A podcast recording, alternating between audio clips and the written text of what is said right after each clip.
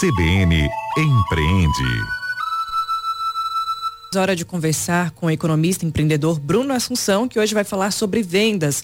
Bruno, muito bom dia para você. Nesta semana nós não teremos festividades e também nada indica que o nosso empreendedor vai ter um pico de vendas. A tendência é ser uma semana comum para quem vende seus produtos. Na rotina menos acelerada, fica mais fácil treinar técnicas de venda, o que não pode faltar na hora de oferecer um produto ou serviço. Pode explicar para a gente e também o que é preciso ser feito na hora de vender.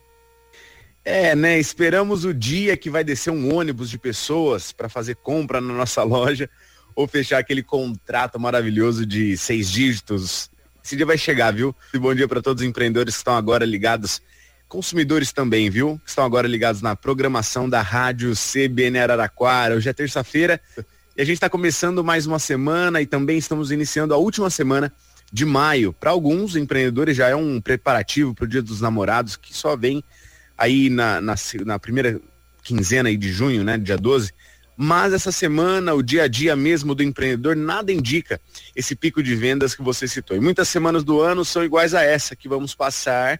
Uma terça-feira comum, uma quarta-feira sem grandes expectativas. E é claro que o empreendedor que nos acompanha todas as terças-feiras já tem um caderninho com muitas dicas sobre como atrair e vender para o cliente. Você me corrige se eu estiver errado, mas você me perguntou alguma coisa sobre que, que precisa ser feito na hora de vender ou que não pode faltar na hora de oferecer um produto ou serviço, algo assim?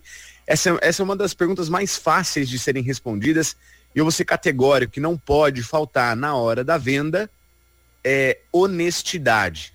Talvez aqui a audiência vai dizer, ah, não, não acredito. Eu estava esperando uma dica de verdade e esse Bruno Assunção vem dizer que o que não pode faltar na hora da venda é honestidade. Pois é, foi o que eu disse.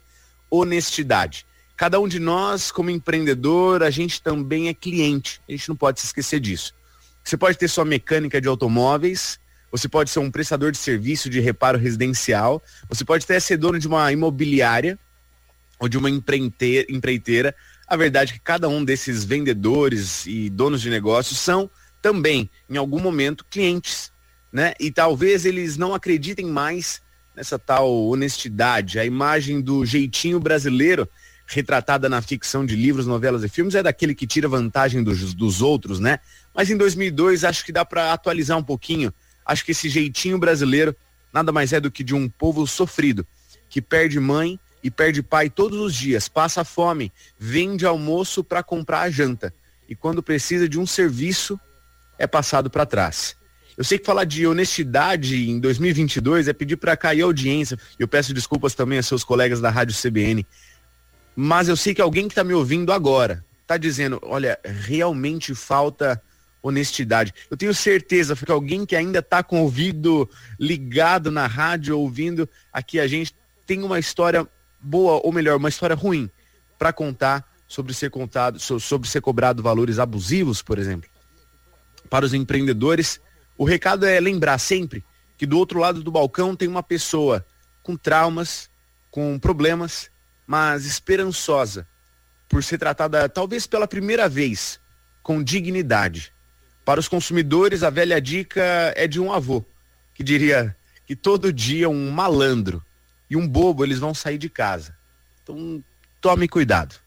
A dica é essa: honestidade para os, consum os empreendedores e cuidado para os nossos consumidores. O Bruno, e para a gente finalizar, além da falta de transparência e preços abusivos, o que mais um consumidor pode fazer para poder combater essa desonestidade? Bom, então eu acho que o primeiro passo é saber dos seus direitos, né? Só esse ano eu precisei falar quatro vezes sobre o meu direito como consumidor. Eu sou consumidor há mais tempo que empreendedor, né? Mas como empreendedor eu também fiz o dever de casa, de ler praticamente inteiro o livro mais temido pelos donos de negócios, que se chama Código de Defesa do Consumidor. Se eu trabalhasse no marketing, eu certamente mudaria o nome de Código de Defesa do Consumidor para esses são os seus direitos como consumidor. Talvez leia agora, compre agora, né? Talvez isso ajudaria algumas pessoas a terem em mãos aquilo que define e defende os seus direitos. Alguém com muita boa vontade sacou que muita gente é, é passada para trás todos os dias e escreveu um livro com regras, mas os consumidores, eu e você, a gente nem conhece. Por exemplo, por base, né, os lojistas são obrigados a ter esse livro visível na loja para todos os clientes. E se nem isso a gente monitora e exige, certamente os nossos direitos vão ser violados. O problema com a desonestidade é que os consumidores, a gente não sabe dos nossos direitos. A relação de compra e venda é uma relação muito desigual, né? Muito desigual. Existe uma assimetria de informações, um desequilíbrio de informações. O prestador de serviço, ele tem um conhecimento que eu não tenho. O vendedor de produto também, né? E, e se ele quiser, ele pode, ele vai tirar vantagens de mim, de mim, né? Não adianta contar com a boa vontade de donos de negócio. O, o Código de Defesa do Consumidor é a arma mais poderosa contra os desonestos. Lá você vai ver que você não pode pagar por um desperdício de um rodízio, você não pode pagar pela lei, tá? Um, um, serviço prestado sem ter autorizado um orçamento e essas são uma das formas mais fáceis de passar alguém para trás que tem menos informação. Aquele dinheiro que você poderia comprar um leite a mais, ou um, um, lanche para o seu filho, ou, ou um pão para você comer no dia seguinte, e esse dinheiro está indo para pessoas desonestas, a forma mais fácil de combater tudo isso, e eu peço perdão por não ter feito nenhum tipo de pesquisa, né? Mas com certeza deve ter um aplicativo com, esses, com esse código de defesa do consumidor para você ter em mãos, né?